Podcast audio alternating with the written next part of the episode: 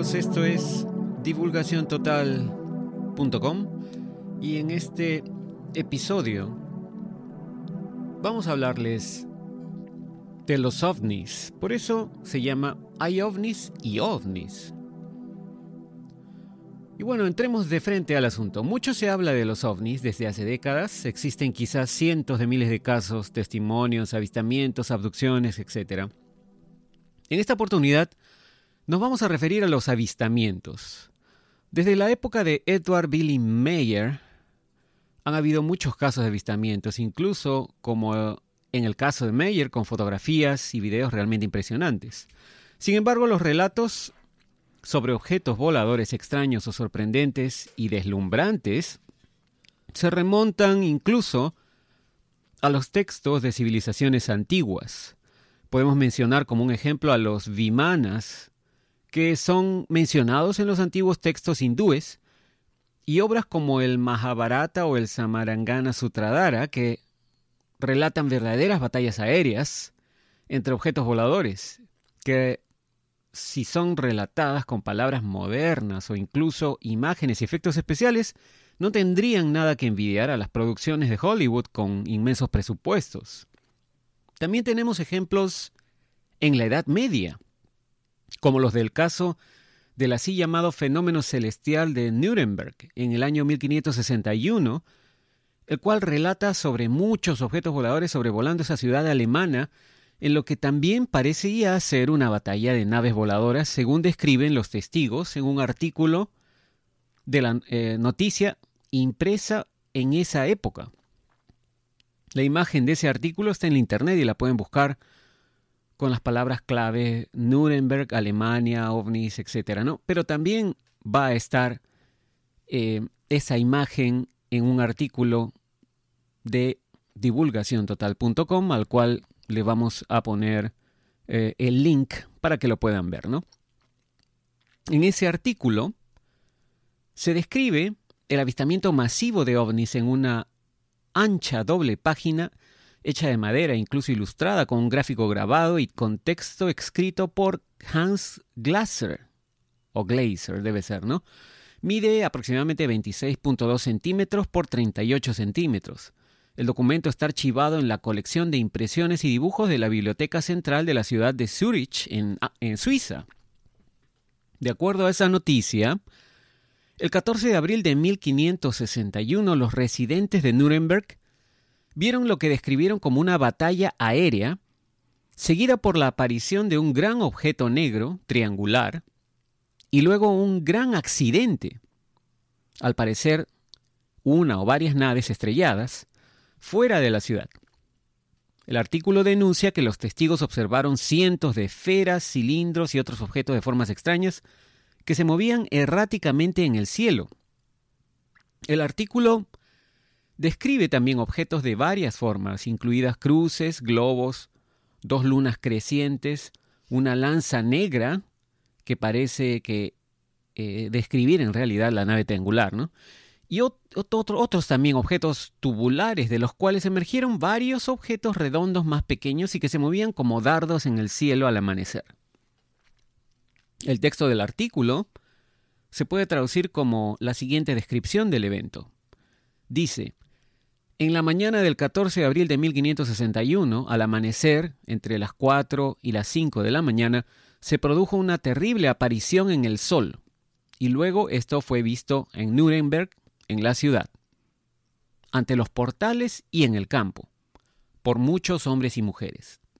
Al principio aparecieron en el medio del sol dos arcos semicirculares de color rojo sangre, igual a la luna en su último cuarto.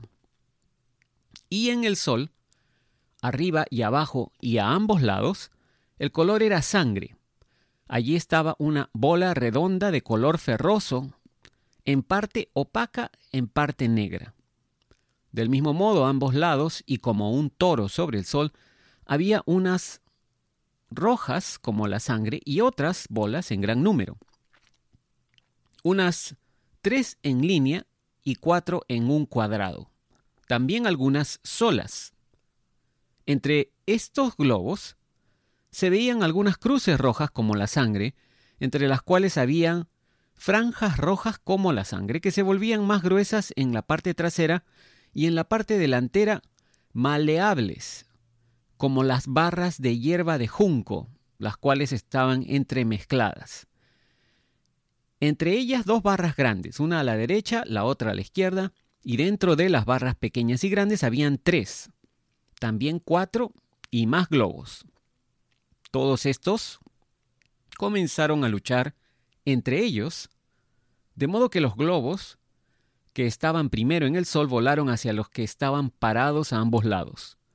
Luego, los globos que estaban fuera del sol, en las barras pequeñas y grandes, volaron hacia el sol.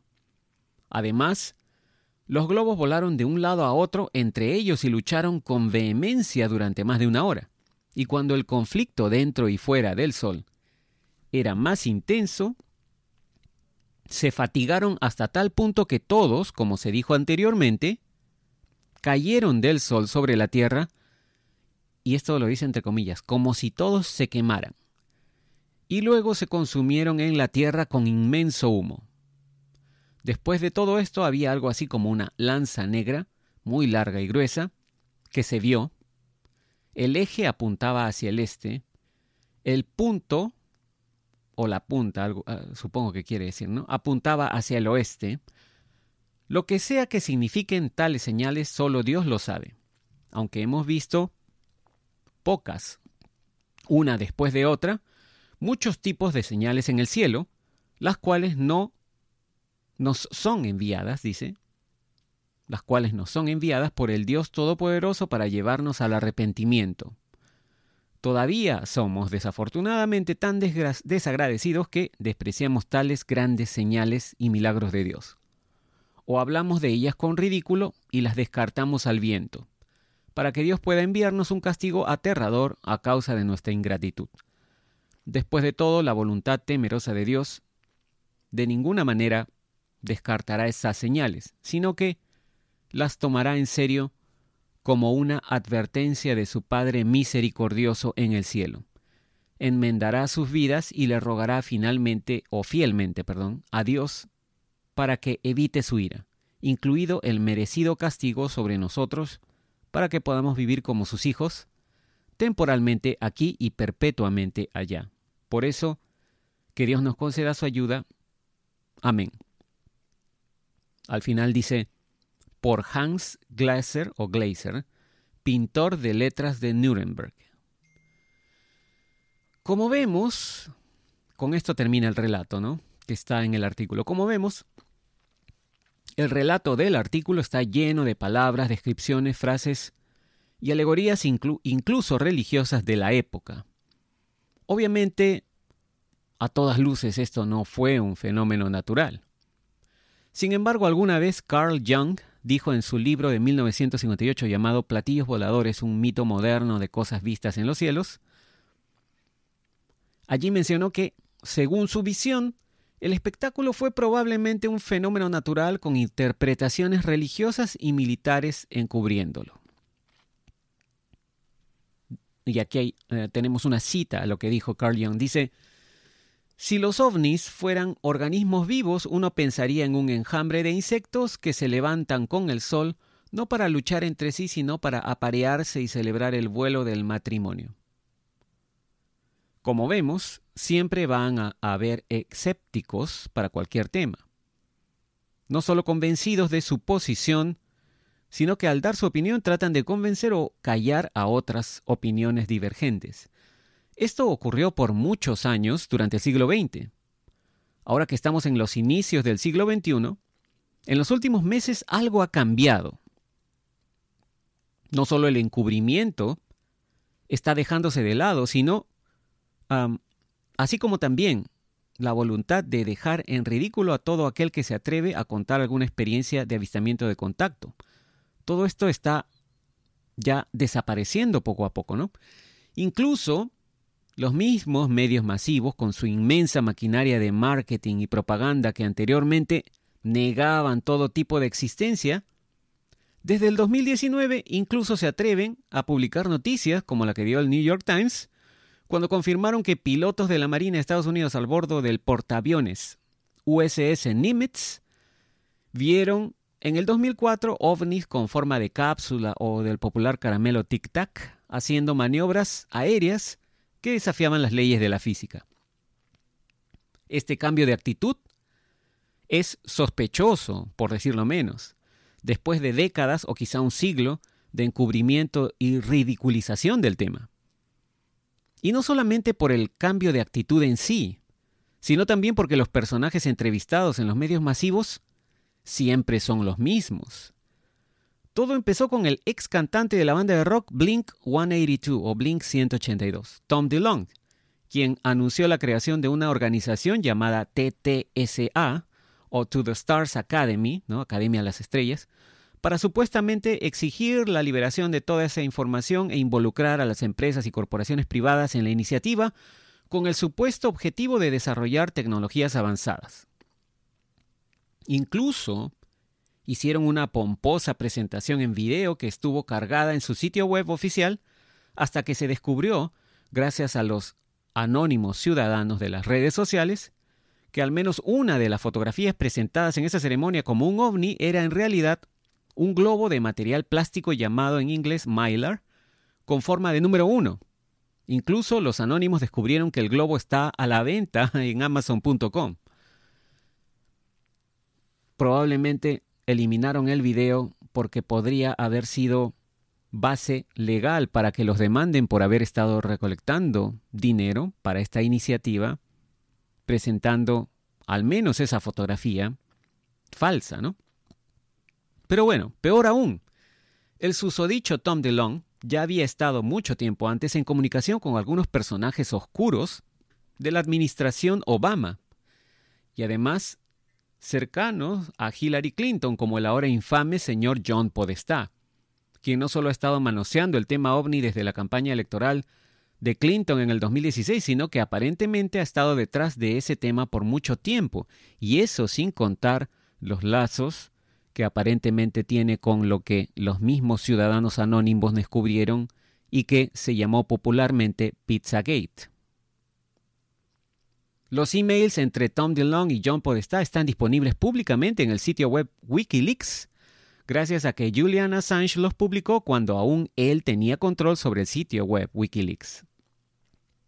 Desde que todo esto desinfló el protagonismo de Tom DeLong, uno de los denunciantes que formó parte de la iniciativa de To the Stars Academy, ex empleado del Pentágono llamado Luis Elizondo, es el que aparentemente ha tomado la posición de ser el rostro de esa supuesta campaña de, entre comillas, divulgación, que podríamos, a la luz de los indicios, creo, llamar parcial, ¿no? Una divulgación parcial. Si conectamos esto con el hecho de que Podestá está involucrado y además que Podestá tiene fuertes lazos a Clinton, la cual a su vez formó parte de la iniciativa Rockefeller en los años 90 para tratar de, según ellos, entre comillas, desclasificar el tema de los ovnis, ya nos podemos dar cuenta cuáles serían las intenciones ¿no? de esta gente. Esta gente está solo aprovechándose del tema para llamar la atención del público, ganar apoyo, conseguir votos y sobre todo controlar la narrativa. Quieren establecerse como los únicos conocedores con la autoridad en el tema ovni y ser ellos quienes no solo sean los únicos en divulgar el tema, sino que además de esa manera puedan controlar cuál información se hace pública y cuál no. Y tengan por seguro que no tendrán ningún reparo tampoco en usar el tema como distracción, dándonos algunas gotas de divulgación parcial para distraer a la opinión pública de lo que les espera a ellos y muchos otros que han estado cometiendo muchos actos ilegales. ¿Recuerdan las acusaciones selladas?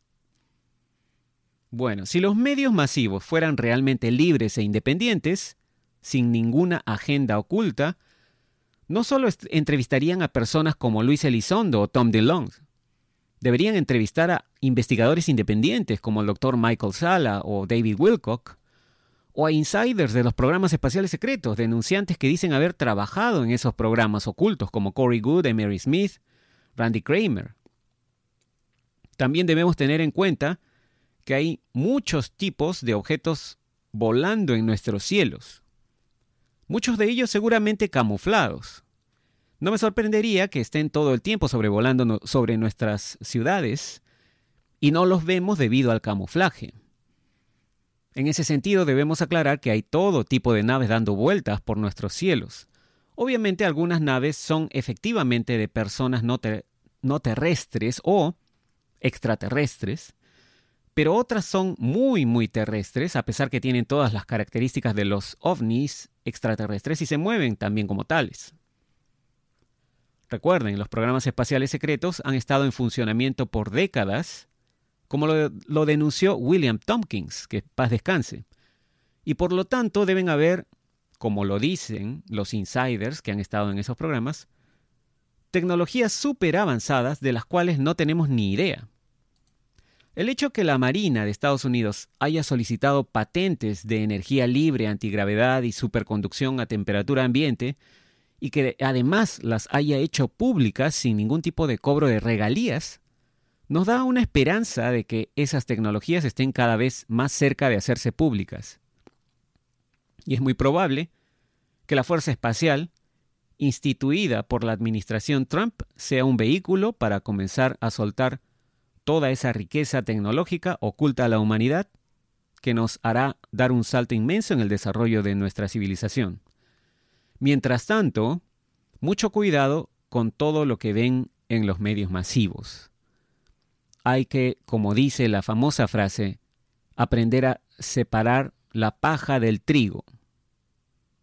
Mucho cuidado con estas noticias en los medios masivos que tratan de sorprendernos con información sobre ovnis y quizás nos están ocultando mucho más o solo nos quieren dar una media verdad y no la verdad completa. Y bueno, con esto terminamos el podcast de hoy. Como siempre, muchas gracias por su atención. No se olviden, suscríbanse a Divulgación Total en YouTube. Aileana Historias en YouTube. Síganos a través de este, nuestro podcast, y también síganos en Facebook, Twitter, divulgaciontotal.com. Y recuerden que el podcast también está disponible en las plataformas de streaming como Spotify. Muchas gracias y será hasta la próxima.